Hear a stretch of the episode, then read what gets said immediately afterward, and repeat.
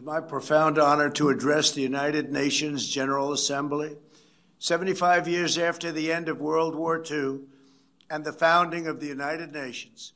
We are once again engaged in a great global struggle. We have waged a fierce battle against the invisible enemy, the China virus, which has claimed countless lives in 188 countries. In the United States, we launched the most aggressive mobilization since the Second World War.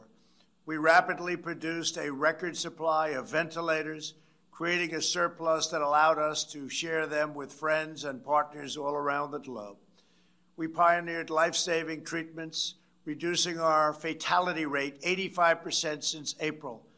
Thanks to our efforts, three vaccines are in the final stage of clinical trials. We are mass producing them in advance so they can be delivered immediately upon arrival. We will distribute a vaccine. We will defeat the virus.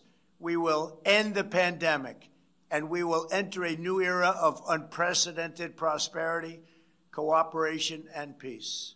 As we pursue this bright future, we must hold accountable the nation which unleashed this plague onto the world, China in the earliest days of the virus, China locked down travel domestically while allowing flights to leave China and infect the world. China condemned my travel ban on their country, even as they canceled domestic flights and locked citizens in their homes.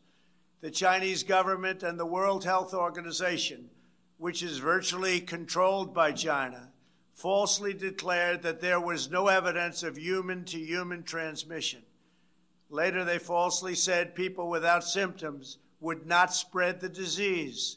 The United Nations must hold China accountable for their actions. In addition, every year, China dumps millions and millions of tons of plastic and trash into the oceans, overfishes other countries' waters, destroys vast swaths of coral reef, and emits more toxic mercury into the atmosphere than any country anywhere in the world. China's carbon emissions are nearly twice what the U.S. has, and it's rising fast. By contrast, after I withdrew from the one sided Paris Climate Accord, last year America reduced its carbon emissions by more than any country in the agreement. Those who attack America's exceptional environmental record while ignoring China's rampant pollution are not interested in the environment. They only want to punish America, and I will not stand for it.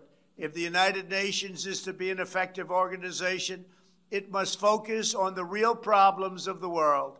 This includes terrorism, the oppression of women, forced labor, drug trafficking, human and sex trafficking, religious persecution, and the ethnic cleansing of religious minorities. America will always be a leader in human rights. My administration is advancing religious liberty, opportunity for women, the decriminalization of homosexuality, combating human trafficking, and protecting unborn children. We also know that American prosperity is the bedrock of freedom and security all over the world. In three short years, we built the greatest economy in history, and we are quickly doing it again. Our military has increased substantially in size. We spent $2.5 trillion over the last four years on our military. We have the most powerful military anywhere in the world, and it's not even close. We stood up to decades of China's trade abuses. We revitalized the NATO alliance, where other countries are now paying a much more fair share. We forged historic partnerships with Mexico, Guatemala, Honduras, and El Salvador to stop human smuggling. We are standing with the people of Cuba, Nicaragua, and Venezuela in their righteous struggle for freedom. We withdrew from the terrible Iran nuclear deal and imposed crippling sanctions on the world's leading state sponsor of terror. We obliterated the ISIS caliphate 100%, killed its founder and leader, al Baghdadi, and eliminated the world's top terrorist, Qasem Soleimani. This month, we achieved a peace deal between Serbia and Kosovo.